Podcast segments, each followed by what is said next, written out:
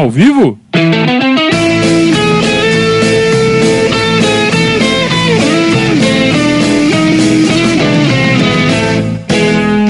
Opa, se tá ao vivo.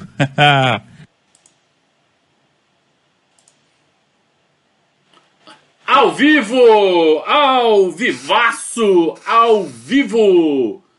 Saudações ao Viverdes a todos!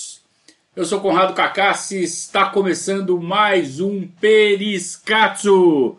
Live que vai até vocês todo dia! Segunda, terça, quarta, quinta, dizer todo dia agora tem Periscatso.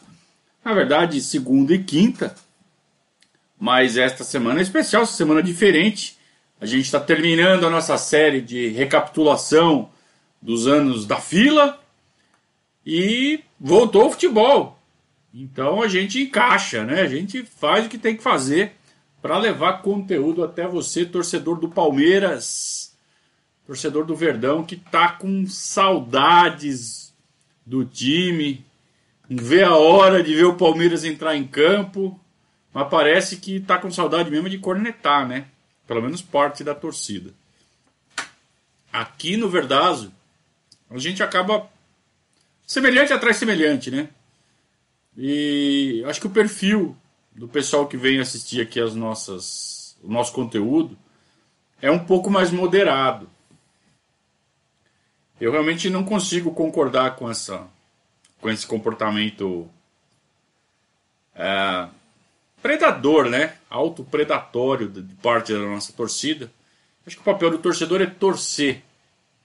O próprio nome define. A gente torce. Mas tem gente que encara o futebol como instrumento para outras coisas. Cada um, cada um, cada um faz o que quiser. O fato é que. Fato não, né? Eu acho que isso acaba atrapalhando as vitórias do Palmeiras em vez de ajudar. Claro que às vezes uma cobrança, às vezes funciona, mas não é com todo mundo. A gente vai, a gente vai se aprofundar um pouco mais nessa parte de comportamento da torcida, mas o que eu queria mesmo era era falar do quanto do quanto tá doendo ficar sem o Palmeiras, né? Esse tempo todo o quanto. Será possível que esses quatro meses sem jogo não, não faz essas pessoas perceberem o quanto faz falta o Palmeiras pra gente, quanto é importante ver jogo do Palmeiras pra gente? Nunca na história o Palmeiras ficou tanto tempo sem jogar, nem no tempo do amadorismo. Quatro meses sem jogo, quatro meses e fumaça, né? Sem jogo. É muita coisa. E fica um vazio na vida, né? Fica um. Aqui a gente ainda deu aquela improvisada, né?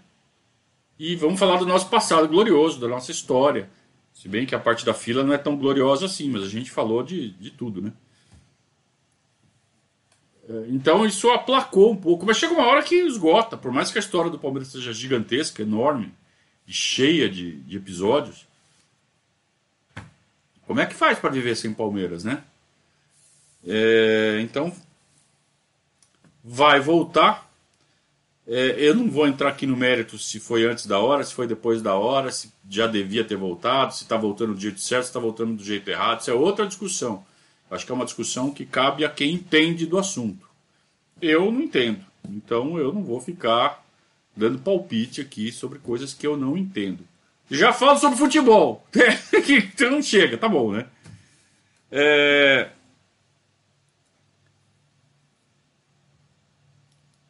Palmeiras volta da pandemia com duas perdas claras, que são Vitor Luiz e Dudu, que foram negociados por empréstimo e ainda vai jogar o derby sem mais dois atletas.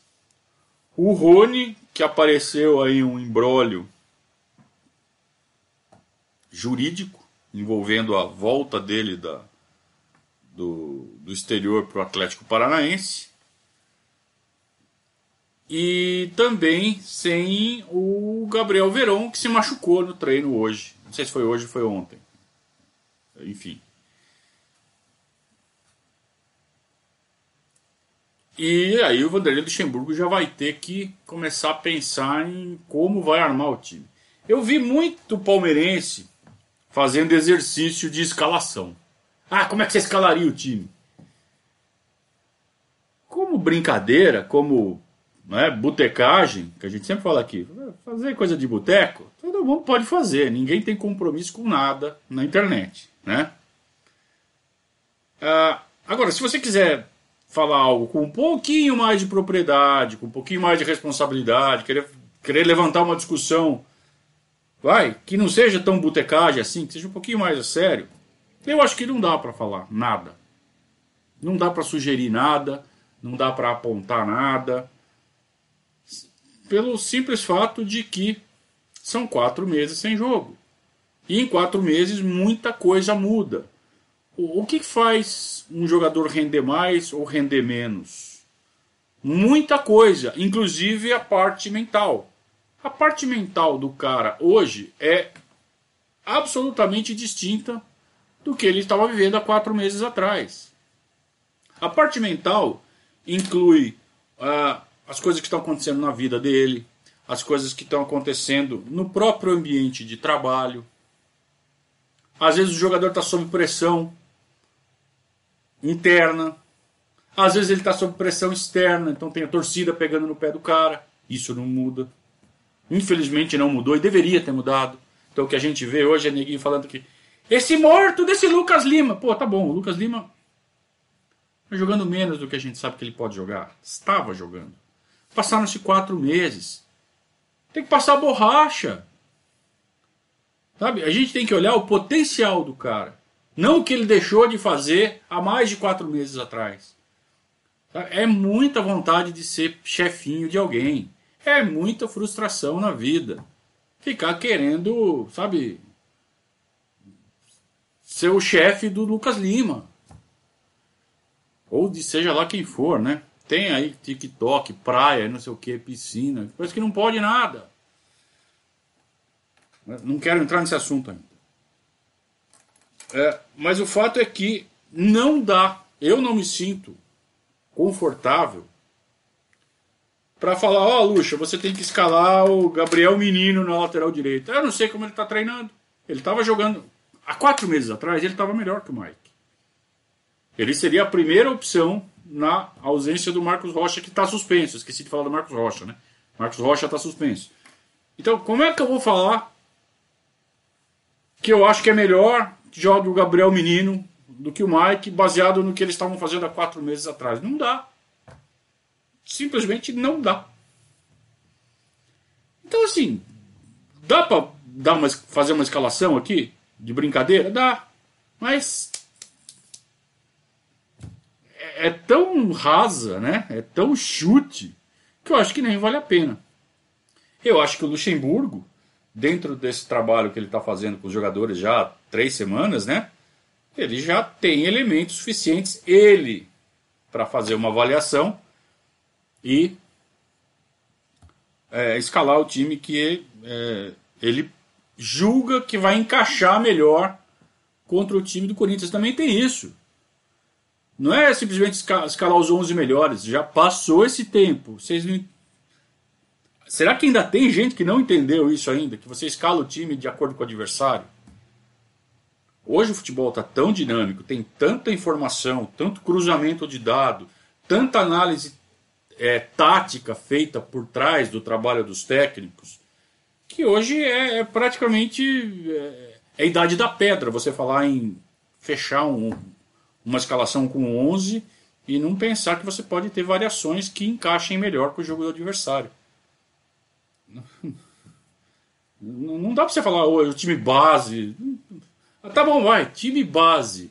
Você já está pressupondo que vai mudar 3, 4 peças por, por escalação. Tá, tá bom, time base. Mas para esse jogo vai, eu vou mexer em três peças desse time base. Faz sentido. Então, assim, não, não vejo como escalar. Tá? Por mais que vocês fiquem frustrados. Tem gente que, se eu tivesse produtor aqui, o cara tá, ia tá fazendo assim para mim. Para de falar essa merda. Por quê? Porque o público quer que fale, quer que tome uma posição. Tá bom, eu posso falar aqui um time. O que, que vai adiantar? Eu não tenho convicção desse time. Porque é nisso que eu acredito. Então, assim, se vocês querem que eu tome uma posição, que eu escale um time? Tá bom, vamos escalar um time? Tá bom, vou escalar um time. Vamos lá, vou pegar aqui o, o, o plantel do Palmeiras. Goleiro, o Everton. Tá? Será que o Vinícius Silvestre não está voando nos treinos? Pouco provável. Né? Mas será que não? Ritmo de jogo nenhum dos três tem. Quem está pegando melhor? Tá bom, eu vou escalar o Everton. Lateral direito, Gabriel Menino. Por que não o Mike? Porque o Gabriel Menino estava jogando melhor há quatro meses atrás. Tá bom, então Gabriel Menino. Percebe como não dá firmeza? Mas eu estou escalando só porque vocês querem, tá? o Everton, Gabriel Menino, Felipe Melo e Vitor Hugo. Tem gente que quer o Luan. Eu prefiro o Felipe Melo e Vitor Hugo. Por quê? Porque eu prefiro. Mas não tenho a menor certeza disso. Então, Felipe Melo, Vitor Hugo, na lateral esquerda, perdemos o Vitor Luiz, mas temos três ainda, né? É, eu acho que nem a dona Dioga Barbosa escalaria o filho, né? Eu acho que tem que ser o Matias Vinha, a não ser que esteja treinando muito mal. É, meio de campo. Bruno Henrique e Ramires.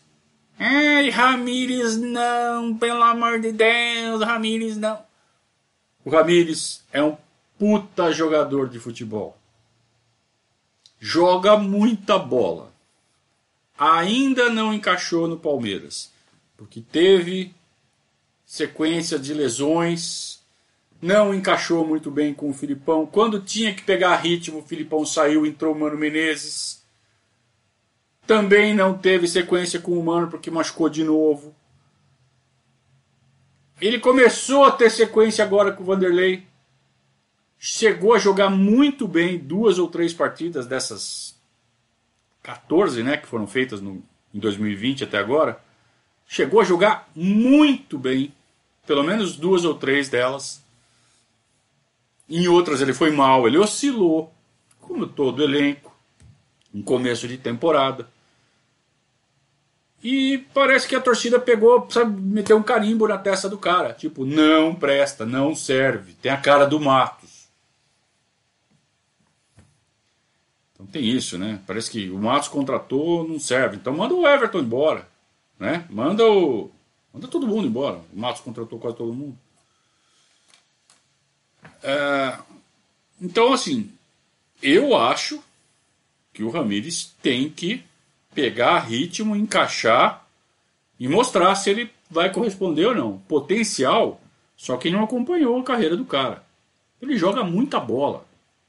Então não dá para desperdiçar o talento desse, pelo menos num primeiro momento. A não ser que não esteja treinando nada. A não ser que a condição física dele esteja abaixo da dos outros. Aí a gente não sabe. Mas nesse momento eu escalaria Bruno Henrique e Ramires. Uma senhora dupla de volantes né? Que protege, que sai para o jogo, que sabe tocar bola, que joga de cabeça erguida, que chega à frente para fazer gol. E o Patrick de Paulo, ótimo também, espera a vez. É um menino, ótimo, ótimo, menino ótimo. Tem tudo para virar um craque com a camisa do Palmeiras e sabe, jogar uns bons anos com a nossa camisa e ainda dar um belo lucro numa venda. Mas calma. Aí vou fazer a linha de três. Eu não gosto do Gustavo Scarpa rente à linha. Tá? Se for para ele jogar de lado, eu gosto dele um pouquinho mais por dentro, inclusive para abrir o corredor para o lateral apoiar. Tá? Então eu colocaria o Scarpa de lado, colocaria por dentro. É, aí quem está treinando melhor? Lucas Lima, Zé Rafael, Veiga. Não sei quem está treinando melhor. Palpitão, chutão, eu colocaria o Zé. O Zé Rafael. Tá? E do lado esquerdo, claro, eu colocaria o William Bigode. Inclusive a gente pode inverter, né?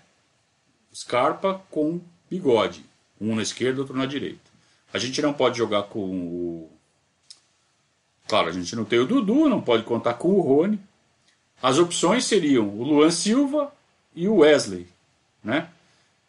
Eu optaria por jogar com o Scarpa de um lado e o William Bigode do outro.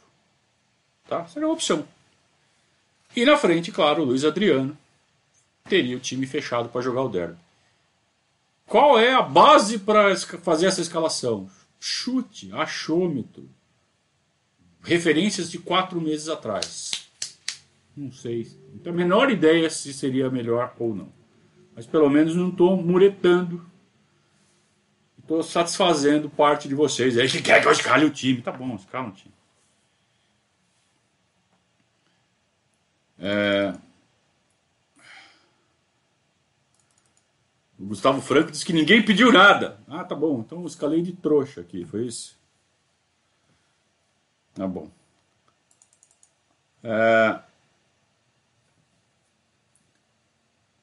Dudu está fora. O primeiro vamos falar do mais fácil, né? Vitor Luiz está fora. O Vitor Luiz está fora e era meio óbvio, né?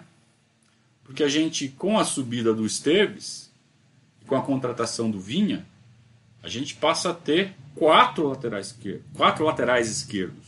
Quatro. É óbvio que um vai sair. Dos quatro que a gente tinha, o Vinha não ia sair. O Esteves também é um menino da base que acabou de subir, não ia sair. Ele vai ser o terceiro. Quem que pode sair? Ou o Luca, o Diogo Barbosa ou o Vitor Luiz. Vitor Luiz teve oferta do Botafogo, que onde ele já jogou, onde ele foi bem. Inclusive, lá no Botafogo, ele também brigava com o Diogo Barbosa pela vaga. É... Então, natural que saia o Vitor Luiz, um bom lateral esquerdo, né? prata da casa, gosta do Palmeiras, diz que é palmeirense, eu acredito. É... Mas ele não mostrou futebol suficiente para sabe, a gente bater falar assim, não, esse é nosso, esse fica. Não, eu acho que é o tipo de jogador que você pode abrir mão numa oportunidade, que foi o que aconteceu. Então, e aí por empréstimo, né? Só até o fim do brasileiro, até fevereiro, que é quando acaba o Campeonato Brasileiro.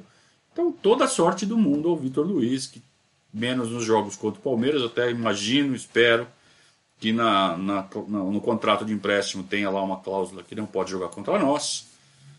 É, então, toda a sorte do mundo para o Vitor Luiz, que seja muito feliz, é, muita admiração e muita gratidão por toda a dedicação que ele teve ao clube, todos esses jogos com a nossa camisa, que ainda pode voltar, né? A história dele não necessariamente acabou. Ainda pode ter história com a camisa do Palmeiras, ainda do Vitor Luiz. É, e o Dudu? Ai, Dudu. Dói, né? Doeu. Claro que doeu. Vou falar que não, nem doeu, nem doeu. Doeu. Dudu. Duduzeira. Moleque, né? Bachola. Chegou como um presente, né? Inesperado numa manhã de domingo para a torcida do Palmeiras, que estava só né, esperando sair a macarronada e esperando para saber se o Dudu ia jogar no São Paulo ou no Corinthians. De repente, jogar no Palmeiras. É,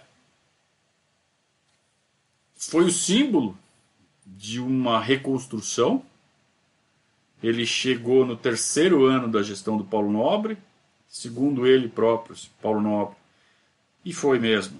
As, os dois primeiros anos foram dedicados a uma reconstrução do clube que estava esmigalhado, e estava mesmo para só então a gente ter condições de, de aspirar a algum título no terceiro ano. E aí calhou de ficar pronto o Allianz Parque, que virou uma grande fonte de receita, tanto no que diz respeito à bilheteria, a, a sócio torcedor, né? Foi desenvolvido um plano de sócio torcedor onde dava acesso ao novo estádio, todo mundo ficou maravilhado. Então deu uma explosão muito grande no sócio torcedor e nas bilheterias. Essa embalagem bonita atrai patrocinadores, então foi isso também que fez parte da, do pacote que atraiu a Crefisa para o Palmeiras. Acho que a Crefisa. Por que, que não se interessou em patrocinar o Palmeiras quando o Palmeiras estava jogando em Barueri e o presidente era o Tirone, né? Porque o pacote não era atrativo o suficiente. Passou a ser quando o clube se organizou, quando o clube é, passou a ter um estádio, passou a ter um, aspirações de ser competitivo e não de ser um mero figurante. Aí a Crefisa falou: opa, eu quero estar nesse barco aí. E claro, muito bem-vinda. Né? Então foi tudo isso que propiciou um grande projeto em 2015 e a cara desse projeto dentro de campo é o Dudu. Então a gente vai lembrar que em 2015 o Matos fez uma rapa, né? Limpou aquele elenco horroroso de 2014 e trouxe 25 jogadores, não todos de uma vez, né? Mas ao longo do ano foram 25 jogadores novos. Teve alguns que entraram e saíram, né? Tipo aquela, aquela, aquele memezinho do Homer Simpson, né? Do, do vovô, né? Entra e sai. Então, Rieder Matos, é, Alan Patrick, aquele lateral esquerdo João Paulo. Teve uns que entraram e saíram. Ok, mas faz parte, né? Não vai acertar todos. O Dudu chegou, ficou, passou um ano, passou dois anos, passou três anos, passou cinco anos e meio. Vai, descontando a Covid aí, cinco anos. Cinco temporadas e mais um tiquinho. É...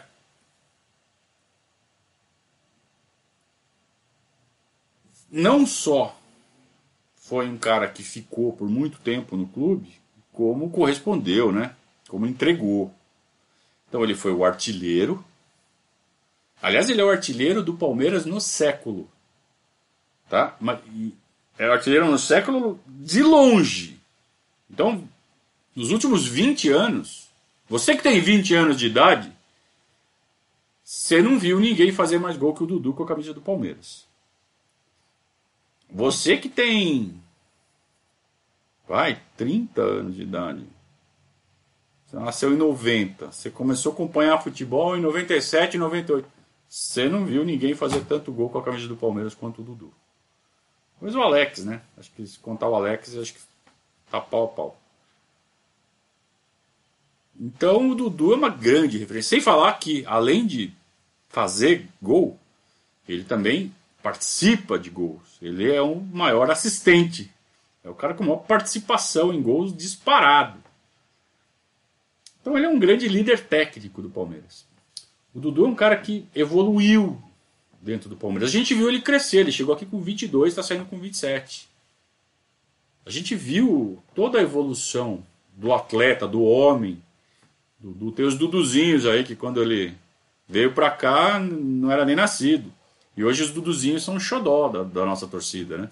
Os filhos dele.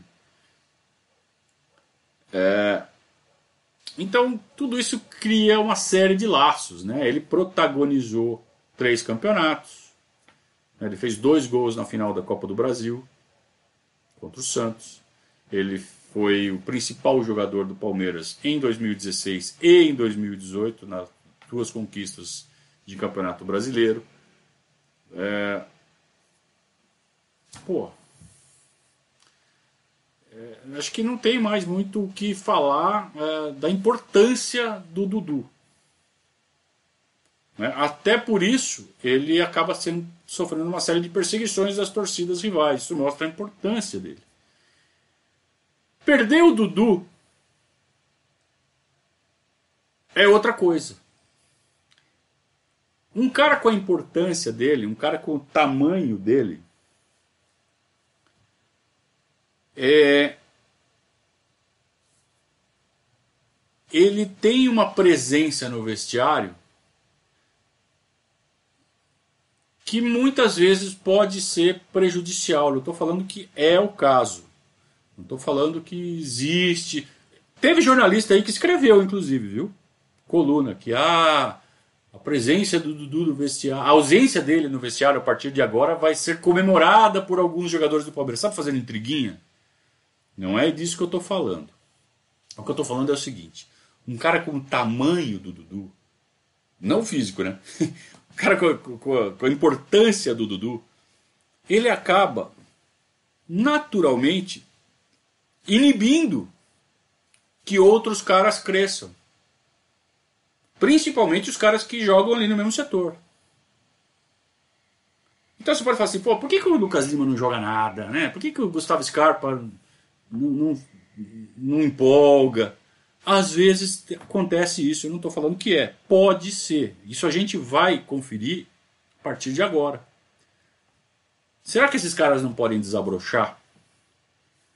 É, será que o esquema de jogo que é feito em cima da presença do Dudu, contando com a presença do Dudu, agora que o esquema vai ter que ser refeito, você pode falar assim: nossa, acabou o Palmeiras, esquece, o cara era metade dos gols. Tá, mas ele saindo dá espaço para outros caras crescerem. Então ninguém é insubstituível. Acho que o Dudu é melhor que todos eles. O que não quer dizer que a saída dele vai ser absoluta, uma perda completa. Você perde o Dudu, mas você ganha outros ótimos jogadores que podem crescer, que podem melhorar. E de repente está aberta uma nova rodada de achar uma química para o time. Eu estava observando, vocês sabem, eu estou é, inserindo os dados né, históricos do Palmeiras, é, construindo o almanac, né? Espero. Tá difícil, viu? Tá muito puxado. Se eu continuar nesse ritmo, nos, nos próximos quatro meses eu termino, mas eu acho que vai ser difícil. Eu tô, vou ter que pisar um pouco no freio, principalmente agora com a volta do, do futebol. Mas eu estava vendo uh, o time de 72 e o time de 71. O time de 71 não ganhou nada. É, não foi um fiasco, mas não era um time, porra, sabe, que atropelava. O time de 72 é um time que atropelava atropelava. Passava o carro, não queria saber. Um time que perdeu quatro ou cinco partidas só no ano inteiro. Vocês sabem qual foi a mudança de 71 para 72? Foram duas peças. O Palmeiras comprou o, o Ney para ponto esquerdo, para ponto esquerdo e. Qual foi o segundo? O Alfredo subiu da base. Na verdade, ele não é, não é que ele subiu da base. Ele vem da base, ele tinha sido emprestado, voltou, mas ele não tinha muita chance. Aí ele foi efetivado. O Alfredo. Porque Leão, Eurico, Luiz Pereira, Zeca, Dudu, Ademir, Edu Bala, que era só Edu na época, Leivinha e César, tudo já estava no Palmeiras em 71 e não ganhou nada. Aí você fala assim, pô, o Alfredo Mostarda e o Ney foram tão importantes assim? A química, a liga. O Ney não era muito pior do que o Pio, segundo dizem os antigos. O Pio era o ponto esquerda que o Ney substituiu em 72. Na verdade, o Pio continuou no elenco, mas o Ney virou titular.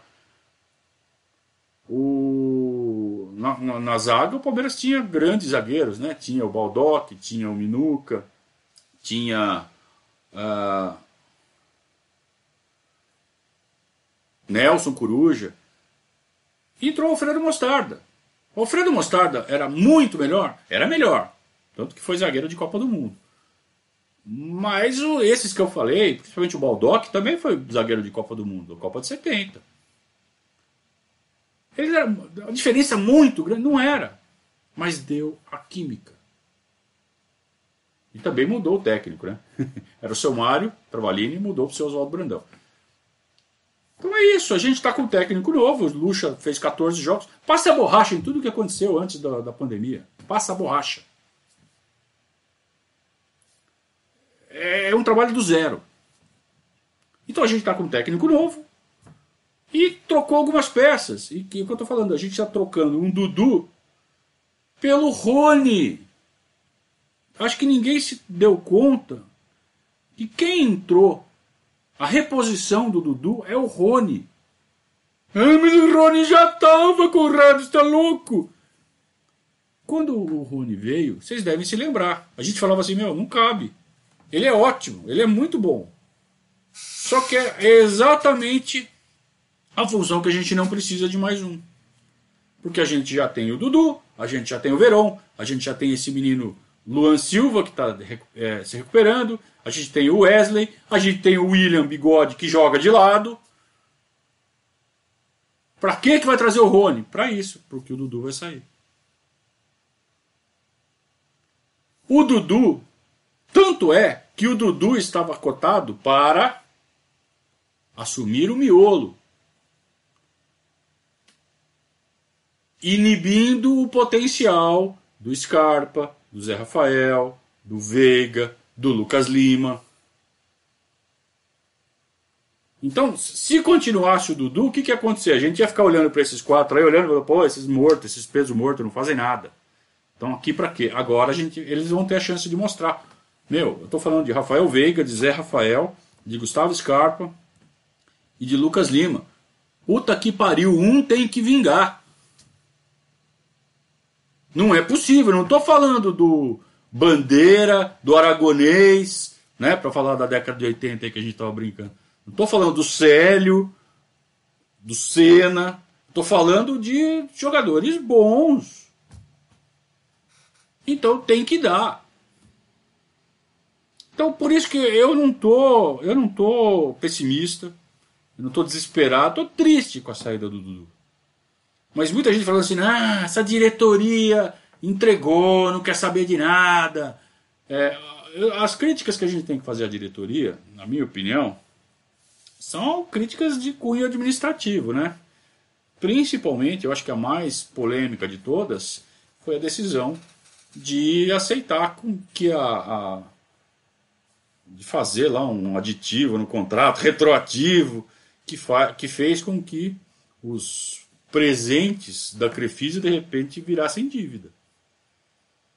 Isso para mim é imperdoável. Isso para mim é. Para mim não tem o menor cabimento. E não é um errinho pequeno, não é uma decisão equivocada que acontece com todo mundo. Estou falando de um negócio que, de 120 milhões que já está em 170. Milhões. Não é. Não é um cafezinho. É, isso eu acho que tem que ser criticado. E ninguém está aqui para ficar alisando diretoria nenhuma. Agora, essas decisões com relação ao elenco, dadas as, as condições de todo o elenco, acho que o Palmeiras não está fraco. Acho que a diretoria não abriu mão de disputar nada. Eles estão é, ponderando. Eles não estão se matando de gastar porque sabe que tem campeonato em 2021, tem campeonato em 2022. Então não adianta querer fazer que nem o Beluso fez em 2009 e 2010, que quebra o, o clube de novo. Aliás, o clube já está em situação delicada por causa dessa bendita dívida que apareceu da noite para o dia. Está muito delicada a situação financeira do Palmeiras. Por isso tem que ser cuidadoso. Não adianta querer falar, ah, não, vamos comprar todo mundo. Então esse dinheiro do Dudu que vai entrar agora, vai ser para amortizar essa dívida. Tem que ser. No mínimo vai ficar num fundo para fazer isso, né? Por quê? Porque a credora é candidata a presidente e a gente não sabe o que ela vai fazer se ela assumir. Porque ela pode simplesmente perdoar a dívida. Ela é credora, ela fala assim, não, tá bom, tá pago. Assina o recibo. Está perdoada a dívida. Isso ela pode fazer. É... Será que isso vai ser usado em eleição? Não sabemos, né? Vamos esperar. Mas de toda forma, esse dinheiro não vai ser gasto. Ah, vamos pegar esse dinheiro do Dudu e, e rasgar aí, vamos comprar o, o Calu, que nem o Botafogo fez. Não vai fazer isso. Tá? Então, esqueça. Tá? É, o Dudu vai por empréstimo e volta, ou tem a opção de compra ao final do período, por mais 6 milhões de euros. Quer dizer, foi por 7. Na verdade, ele foi por 13. Ele foi por 13 é, vendido. Mas existe aquela coisa: eles podem desistir do negócio e deixam de pagar os seis que faltam. Na prática é o seguinte: o Dudu vai por 13 e no fim do período o Qatar vai decidir se ele vai revender por 6 ou não. Se eu sou o Qatar, se o, Dudu jogar bem, eu não vou revender esse cara por 6. Ele joga muito, ele está encaixadinho aqui. Eu não vou. Eu não vou pegar 6 milhões de euros e ficar sem o Dudu de novo. Eu quero que o Dudu continue. Se eu sou o cara do Qatar, se eu sou o Sheik lá, eu penso assim. E se eu sou o Palmeiras, eu penso o seguinte: olha, eu já estou há um ano com o time encaixado, está funcionando, está dando tudo certo.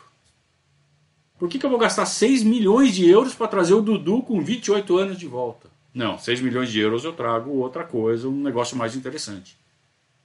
Então, nada indica que o Dudu vá voltar ao final desse período, a não ser que ele vá muito mal lá, que ele não se adapte, que ele não goste lá de comer esfirra. Aí beleza. Né? Aí talvez a, o cenário mude. Talvez o Palmeiras não encaixa, o Luxemburgo não acerta o time. Puta, se o Dudu voltar, se acertar tudo. Aí pode ser. Agora, se tudo acontecer como tende, que é o Palmeiras se acertar, o Palmeiras fazer o jogo dele, é, e o Dudu se dar bem lá no Catar, jogar a bola dele, vai ficar como tá. tá? Eles vão pagar mais seis, que para eles é dinheiro de pinga, para nós não é, e o Dudu não volta mais para o Palmeiras. Essa é a minha perspectiva, a leitura que eu faço diante de como as pedras foram dispostas em cima da mesa. Tá?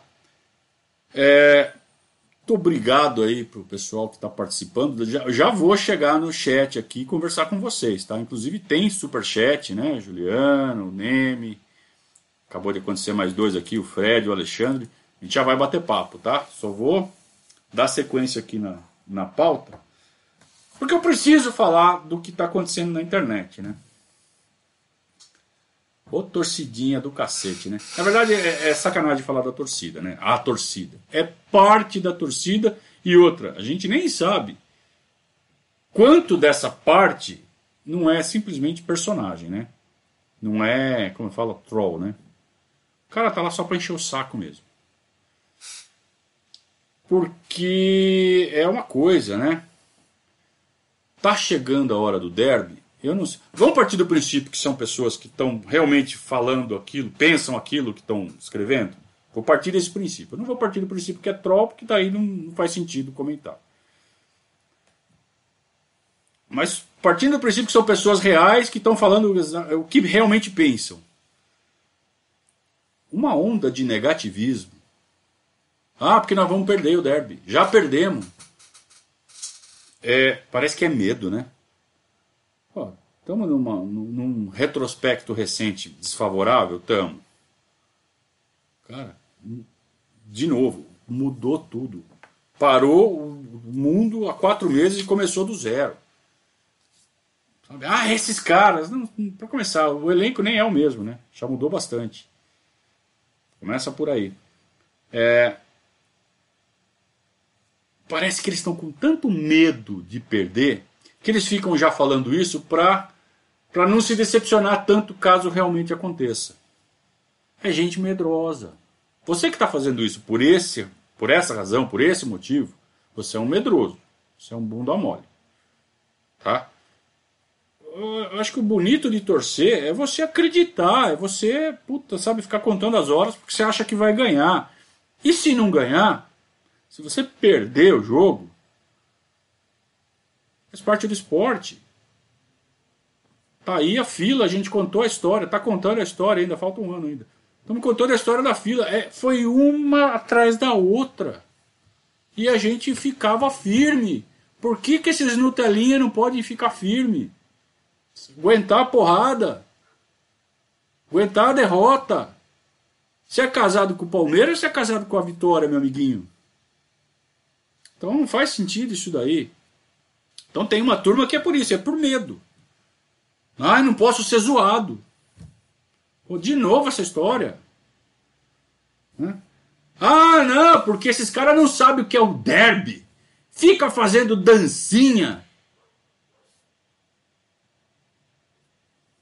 Jogadores do. Você viu o jogador do Corinthians fazendo dancinha? Eu não, não sigo o jogador do Corinthians, mas acho que se for no TikTok deles, acho que tem, viu?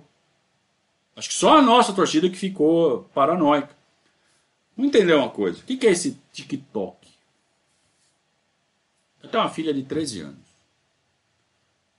Quando eu vi ela com esse negócio, eu falei, que merda é essa? Né? Eu não falei assim com ela, mas a ideia foi essa. Não, papai, é assim. Eles fazem. O que, que esses moleques estão dançando? O que, que eles estão fazendo, mostrando a língua? Que porra é? É, é zoeira. Não, não, não. Cara, essa geração é assim. Eles gostam disso. Se eu chegar e falar assim, não vai ter TikTok, o que, que ela vai fazer? Ela vai dar um jeito.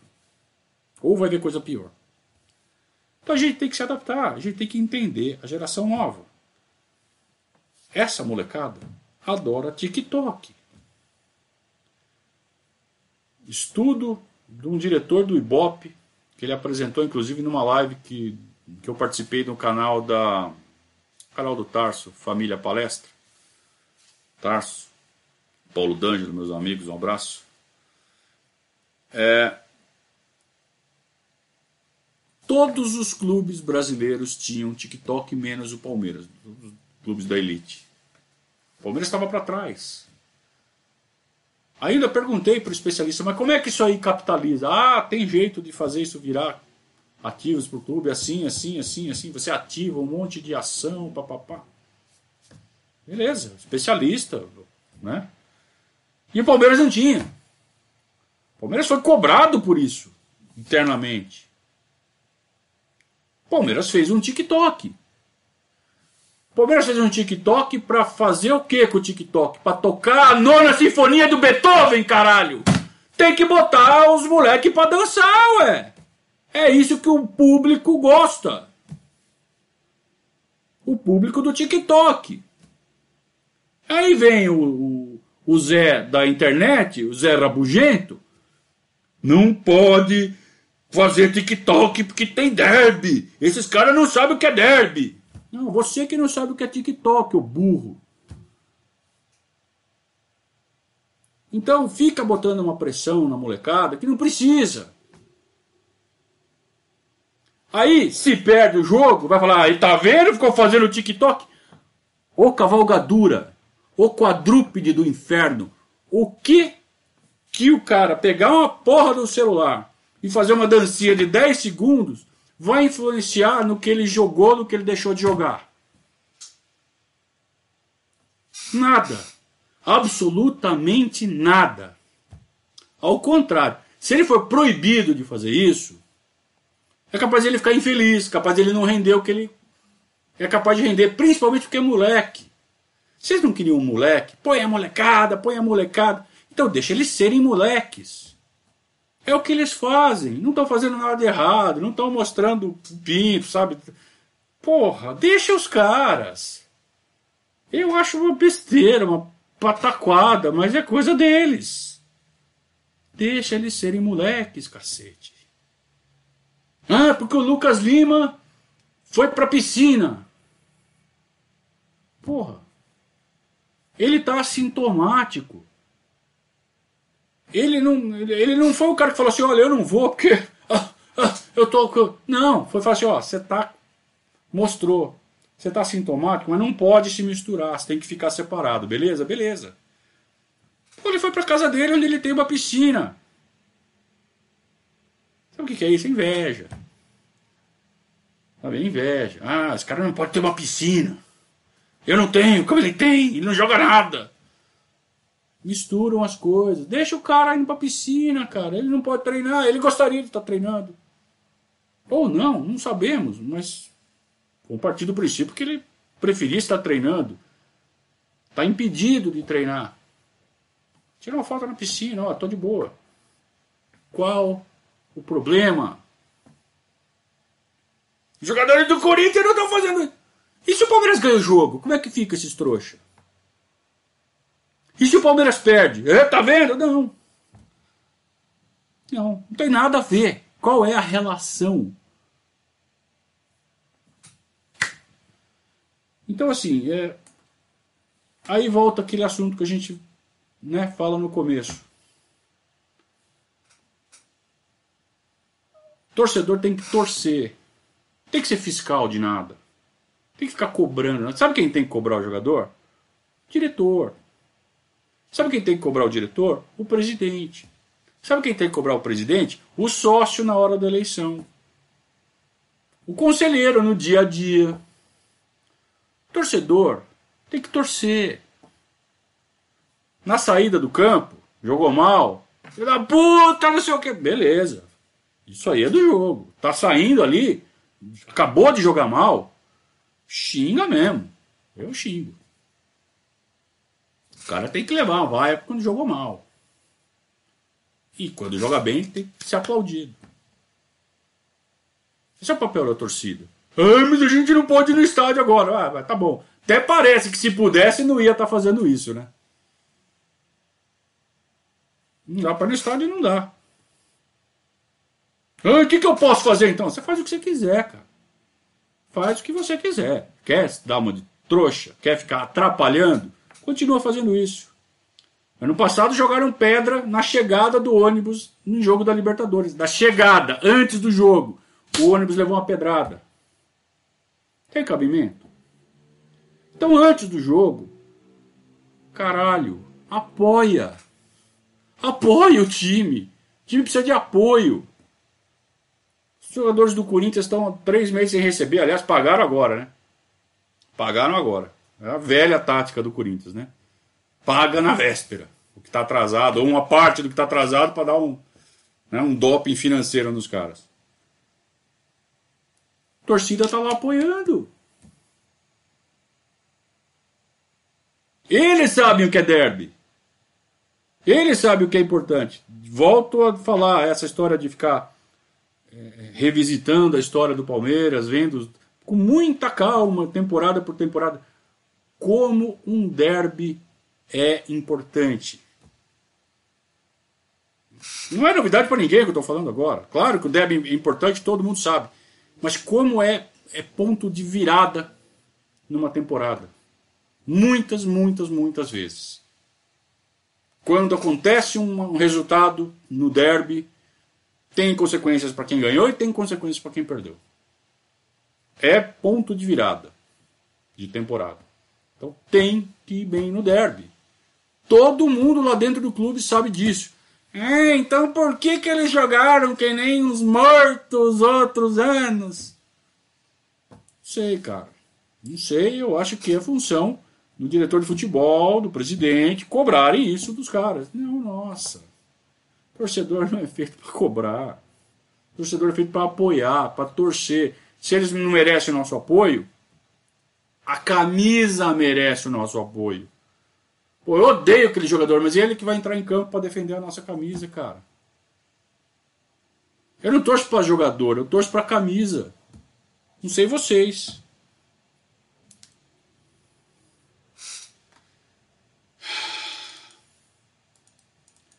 Vamos lá? Acho que deu a bronca, né? Nem meadas. Parece que quem não sabe o que é derby é a nossa torcida, né? Vamos lá. Vamos ver quem mais fez superchat aqui. O Alexandre, né? Fez escato de surpresa? Na surpresa não. Eu falei ontem que ia ter, né, meu? Um abraço e até amanhã. Eu vou falar para vocês que o pré-jogo tá pronto desde ontem à noite. Eu não tô me aguentando. eu já fiz ontem à noite, claro. Fiz um rascunho. Tinha que ter as notícias de hoje, por exemplo, Gabriel Veron lesionado. Então já vou ter que mudar, mas o rascunhão já está inteirinho, pronto, feito. Fred, novo padrinho. Seja bem-vindo, meu caro. Diz que realmente concorda que alguns jogadores podem conseguir mais espaço e mostrar mais personalidade com a saída do Dudu. É isso aí. Eu, eu, eu penso dessa forma, né? de forma otimista, e é um absurdo pensar assim. Pode até ser que não aconteça nada disso, claro, pode ser que não aconteça. Mas pode acontecer, existe essa chance. Né? Para dar outro exemplo, Leivinha, é, ele era entra e sai em 71. Ele não era titular absoluto. Jogava o Hector Silva. Começou a virar titular absoluto Levi em 72, quando o Hector Silva sai do Palmeiras. Olha lá, o Felipe Augusto. A folga ficou parecendo o desinteresse do atual Palmeiras em relação ao clássico. E se perder, vai criar mais tumulto. Meu caro Felipe Augusto, a folga não é desinteresse. Pensa, vai, vai. Pensa aqui com o planejamento, né? o calendário. O que, que a gente vai fazer aqui? Ó, o jogo é quarta-feira. Então a gente vai, vamos pensar em domingo da semana passada, 10 dias atrás. Vamos fazer a programação até o derby? Vamos. Então aqui vai ter treino, aqui vai ter treino. Aqui vai ser um treino físico, aqui vai ser um treino tático, aqui vai ser cobrança de pênalti de manhã, à tarde vai fazer físico, aqui vai ser caixa de areia, e aqui. Ah, é, vamos dar uma folguinha, né? Que se foda. Domingo, né? Que se foda. E aí a gente volta a treinar. Você acha que foi isso? Você acha que não tem um planejamento? Com critério científico? Com preparador físico, sabe? Tudo inserido num programa. Você sabia que descanso é tão importante quanto treino dada a intensidade das atividades de hoje, se você não descansar, o risco de lesão, principalmente num calendário que a gente vai entrar aí a partir de agora, que vai ser até fevereiro, sete meses direto de jogo quarto domingo, quarto domingo, quarto domingo, quarto domingo, quarto domingo, quarto domingo, sem folga. Você sabe o quanto vai ser importante dosar o esforço dos jogadores para que eles não estourem. Ah, o Corinthians não deu folga. Foda-se o Corinthians. Corinthians sabe que é derby. o Corinthians é o Corinthians. Vamos ver no fim do ano quem vai estar tá melhor. Quem você acha que vai estar tá melhor? Então não tem que ficar se preocupando com isso, sabe? Você é fiscal de treino. Ah, oh, deu folga! Porra! O que, que você entende disso, cara? Isso atrapalha. Isso enche o saco. Por que, que em vez de ajudar, fica dando uma de fiscalzinha de treino? Para, velho!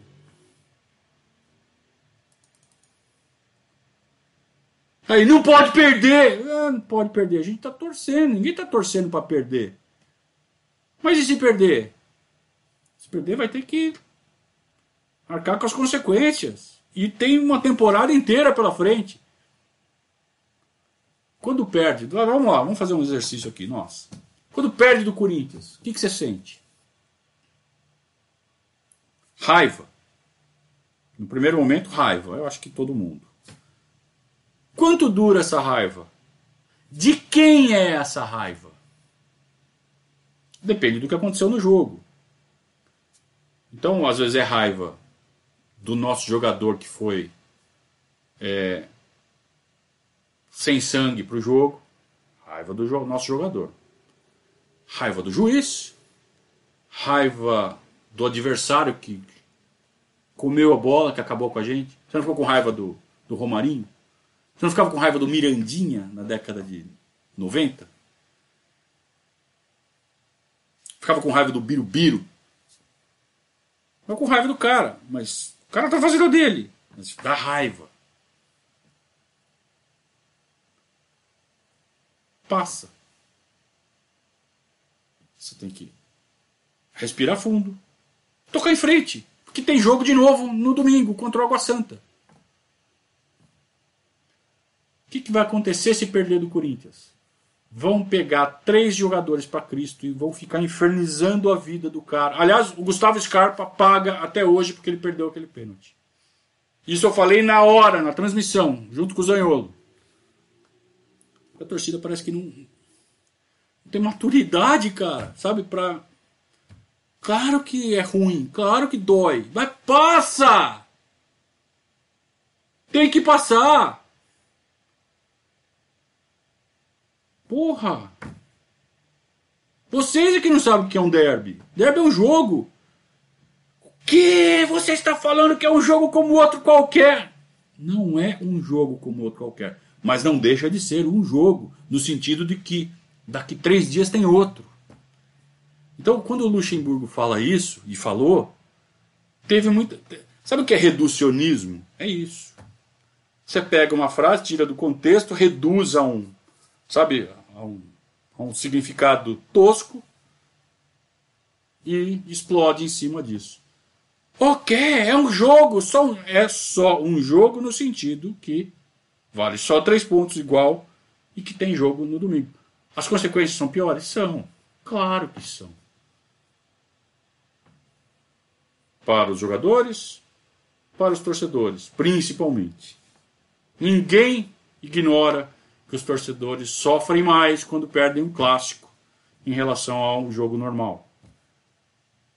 Mas cabe aos próprios torcedores, sabe, lidarem bem com uma eventual derrota. Eles têm morrem de medo de perder do Corinthians. Morrem de medo de vir o cunhado babaca com aquela cara de cu. Vim falar, última! Deixa o cara, lida com isso. Daqui a pouco a gente ganha deles de novo. E sabe o que eu acho? Que vai ser amanhã. Nós vamos ganhar deles. Aí tudo que você ouviu nesses últimos anos vai começar a falar de volta. E futebol é assim. Uma hora ouve, outra hora fala, depois ouve de novo, depois fala de novo. Palmeiras é muito superior ao Corinthians, historicamente, nesses 100 anos. A diferença é de duas vitórias só para o Palmeiras. Por quê? Porque é equilibrado. A gente ganhava deles na década de 80 com os times muito piores. Chegava no derby, a gente ganhava deles. Vai ser sempre assim. Então vai ter um período lá de 10 jogos que eles vão ganhar 7. Tá tendo agora. Vai mudar. Vocês acham que eles vão ganhar da gente todo jogo? Para de ter medo, vamos pro jogo, vamos matar esses caras. No jogo, na bola. Parem de ter medo do Corinthians. Tudo isso, no fundo, é medo.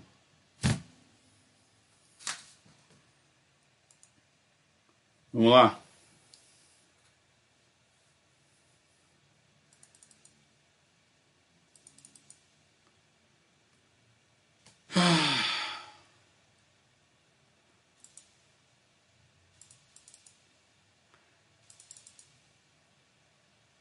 Vamos lá, Jorge Henrique dava raiva, dá raiva. Tem uns que dá raiva mesmo.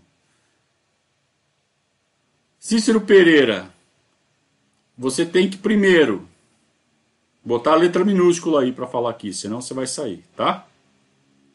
Nem vou ler o que você falou. Manuel Gomes, muito obrigado pelas suas palavras. Mas é, todo mundo é verdadeiro palmeirense, né? Cada um pensa de um jeito. Mas muito obrigado.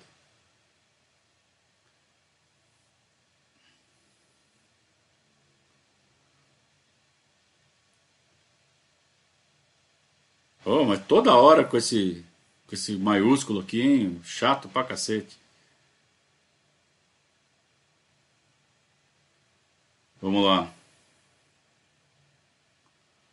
O Renan falou que os corintianos estão se matando lá entre eles também. Então, é. Sem falar que a imprensa bota pilha, né? E a nossa torcida adora comprar. Cai que nem pato. Toda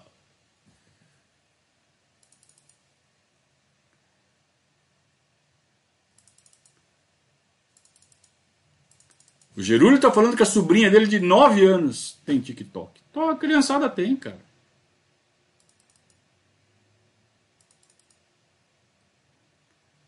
Vai ver que foi por causa do TikTok que ele machucou, né? Deve ser.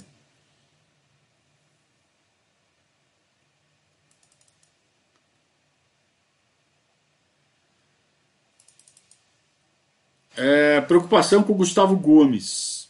É, eu também estou preocupado com o Gustavo Gomes, mas eu, eu acredito que é só uma questão financeira. O Palmeiras vai ter que queimar uma, uma troca, né? Por causa do Gustavo Gomes na lista, mas acho que não vai fazer diferença. Assim, seria bom contar com ele amanhã e domingo contra o Água Santa. Acho que faltou um pouquinho de habilidade para a diretoria. Mas eu acho que o Gustavo Gomes também não vai sair.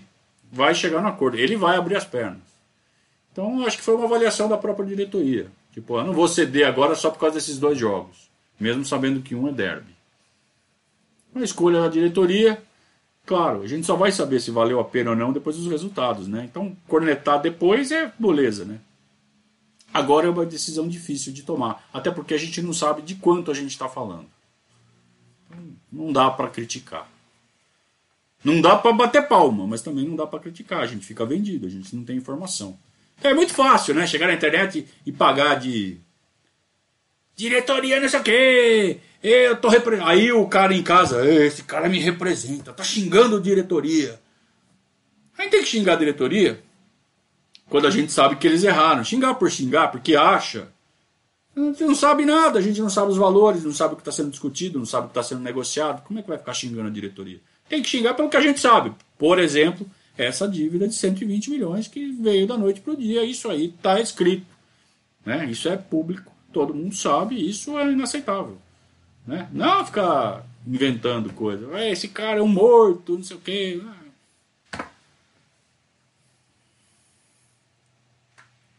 E nós vamos ganhar amanhã. Só para vocês saberem.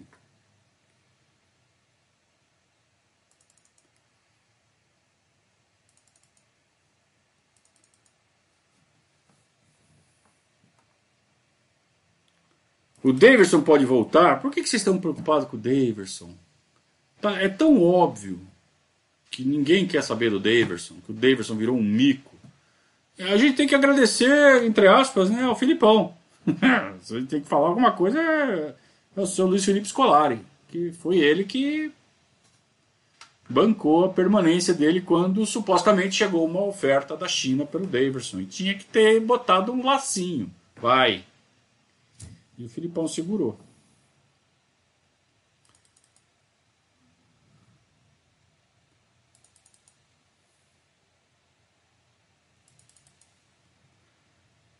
É, Ah. Muita letrinha maiúscula aqui, viu? Muita gente que quer falar no grito aqui, aqui no grito não vai.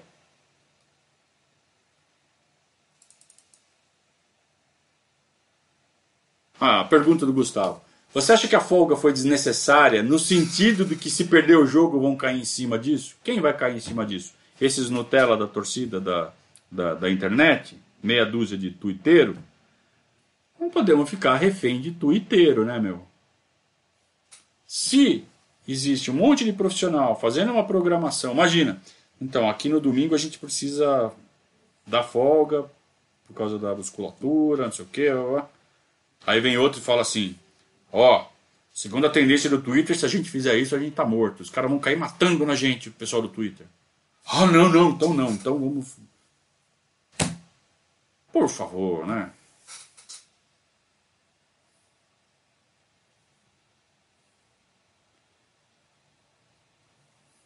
Ó, Cícero e Felipe Augusto.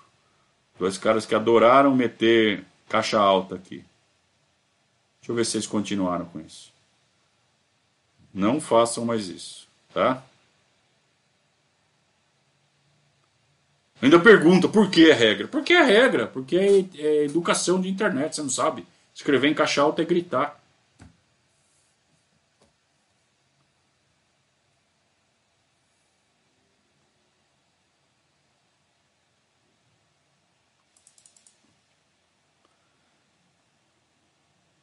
O Gustavo pergunta assim: para essa sequência absurda de jogos, somente Luiz Adriano de centroavante vai bastar? Ele tem um histórico de lesões. Na verdade, ele não está nem jogando centroavante, né? O Palmeiras não está jogando do centroavante. Pelo menos não estava. É o que eu falei. O que estava acontecendo? Passa a borracha. Não vale, vale só como referência, vai, como histórico. Mas pelo que pelo cheiro da mortadela, o Lucha vai jogar sem centroavante. Ele vai fazer um esquema bem móvel, bem flutuante, usando as características dos jogadores do nosso elenco. E dá, hoje, dá para você jogar sem um 10-10, dá para você jogar sem um 9-9. Hoje já dá para fazer isso. Existem alternativas para você fazer isso bem. E tô achando que o Lucha vai fazer isso. Então sempre vai ter um cara um pouco mais próximo da área? Vai. O Luiz Adriano, mas ele vai sair da área toda hora. Quando ele não puder jogar, vai jogar o William.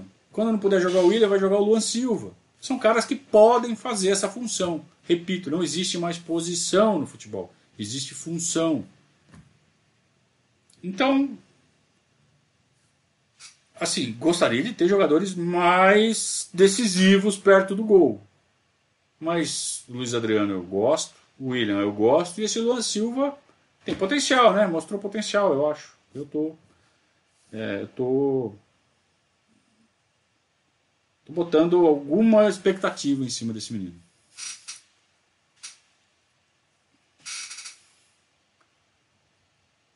Que mais? Que mais? Fernando Rossi fez um superchat. Até que enfim estou conseguindo assistir um Periscato depois de oito meses de casado. Pô, oito meses que não deu nenhuma folguinha ali para né, olhar, tava ali na, na lida. Ô, Fernandão, que beleza, hein?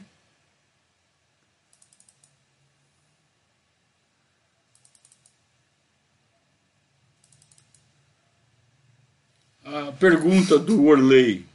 Orley e Mari, agora não sei se foi o Orley ou foi a Mari, né? É, pergunta: você acha que como deve ser a, a o comportamento do time? Espera ou vai para cima? Não sei. Não sei. Não tenho a menor ideia. Chute, quer um chute? Acho que tem que ir para cima. Não tem torcida. É campo neutro. É, inclusive saiu aí um estudo numérico de que caiu 3 pontos percentuais o índice de vitória do time da casa com essa com essa é, determinação de jogar sem torcida, isso ao redor do mundo. Né? Já fizeram um levantamento estatístico, caiu 3 pontos percentuais. É claro que ainda existe o fator casa, né? campo neutro é exagero, não é campo neutro. É, mas o, o, clube ainda, os jogadores né, ainda estão acostumados com o gramado. Acho que mais importante ainda que o gramado são as referências. Então quem já jogou bola sabe do que eu estou falando. Quando você está jogando bola num, num determinado campo, num determinado estádio, se você joga sempre no mesmo lugar, é, o seu, a sua noção espacial, quando você joga em casa, no estádio que você está acostumado, é muito melhor, muito mais fácil você se localizar e se, se posicionar bem em campo, você tendo as referências espaciais, sabe? A arquibancada, uma placa de publicidade, uma arquitetura, né? a, a visão é, a visão periférica funciona muito assim. E você tem o mapa do lugar onde você está baseado nessas referências. É muito mais fácil. Num estádio que você conhece pouco, você não consegue traçar esse mapa mental. E aí você tem que ficar olhando nas linhas mesmo, você tem que ficar olhando na, sabe? Você até olha no banco de reserva, você cria ali uma, uma referência ali meio provisória, mas não é a mesma coisa. Você estranha. É diferente você jogar no campo onde você joga sempre e num campo onde você joga pouco. Tá? Influencia. É... Então, é... mesmo assim, eu acho que o Palmeiras vai sentir muito menos o jogo amanhã do que sentiria se tivesse um monte de. Uh de torcedores dos inimigos nas arquibancadas. Então, uh, acho que o Palmeiras tem é, condição técnica, tem estofo técnico para ir para cima do Corinthians e esmagar o Corinthians logo de cara. A gente sabe pelos jogos recentes que quem faz o gol primeiro não perde. Faz muito tempo que não tem uma virada num derby. Mas muito. Então, fazer o primeiro gol é importante. Agora também é o seguinte, ir com tudo para cima e dar o contra-ataque para eles também. Calma, né? Então, não sabemos. Não sabemos o que, que o Lucha está pensando, qual é o plano de jogo do Luxemburgo. Tem toda a questão física que tem que administrar para o jogo e para a sequência da temporada. Então, não sei, cara. Não sei. Não sei o que o Lucha vai fazer. Thaís Aiolo! Ê, parceiro. Os caras estão pedindo para eu narrar. Fala, não sei, cara. Eu me arrisquei muito ano passado, mas não dá. Não sei. Não sou do ramo. Tiago Davino está fazendo uma pergunta que eu já respondi, hein? Você chegou depois, hein, Tiago? Uma das perguntas foi qual time que eu escalaria para amanhã. Eu escalaria, sim, Bruno Henrique e Ramires. Marcelo Esbriça, leiam o que ele escreveu aí. Tá coberto de razões. Não existe se para se amar um clube. Não existe condição alguma para torcer por um time. Um clube a gente ri e chora, e se tudo der errado a gente torce mais ainda. Simples, né? Não é simples?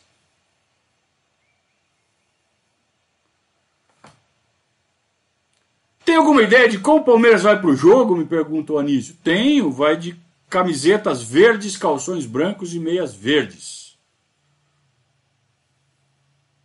O Rodolfo pergunta, pergunta não, afirma. O jogo amanhã tem tudo para ser feio, amarrado.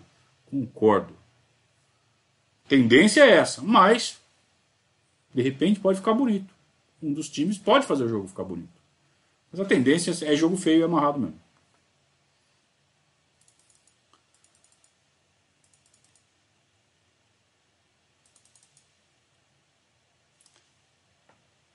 Nossa, 9 e 12 já. Passamos, estouramos. Mas acho que foi bom, né? Precisava tirar a ferrugem. Tava precisando soltar um pouco, né? Aquele esquema lá de ficar falando da história, tudo meio quadradinho, né? Sem muita. A falar de hoje é mais legal. Sobe a voz. Amanhã o esquema é um pouco diferente. Tá, rapaziada? É no Instagram. Antes do jogo, e no intervalo do jogo é no nosso canal do Instagram que a gente vai fazer a análise, tá? O pré-jogo e o análise do intervalo. Aqui no nosso canal do YouTube vai ser só o pós-jogo, é aí tradicional, como sempre. Tá? Mas o pré-jogo e o intervalo vai ser no Instagram. Então, nosso Instagram é Verdazo CEP. Verdazo CEP. Acho que eu tenho aqui um scrollzinho para passar para vocês. Quer ver? Tenho. Tenho sim. Olha lá. Siga o Verdazo no Instagram. Verdazo CEP. Tá? Então segue. Tem que seguir. Tá? Porque aí vai ser avisado. Quando eu começar, vai tocar seu celular, vai pular, sei lá o que ele vai fazer. E aí a gente começa a fazer aquela livezinha antes do jogo, ali, logo antes do jogo começar. Jogo é às nove e meia. Nove horas a gente vai começar essa live tá? No Instagram. Aí, no intervalo a gente vai fazer uma rapidinha de 5 minutos, 10 minutos para falar sobre o primeiro tempo, para sugerir alteração, aquela coisa. E aí no fim do jogo, então, a gente volta aqui no nosso canal, onde vai ter o pós-jogo que você já está acostumado, né? Aquele pós-jogo, análise final do jogo, com tudo uh, devidamente uh, organizado. Ok? Vamos lá. Daqui a pouco já podem consultar o nosso site que vai ter o pré-jogo lá, hein? Que saudade do pré-jogo, né? Tá saudade.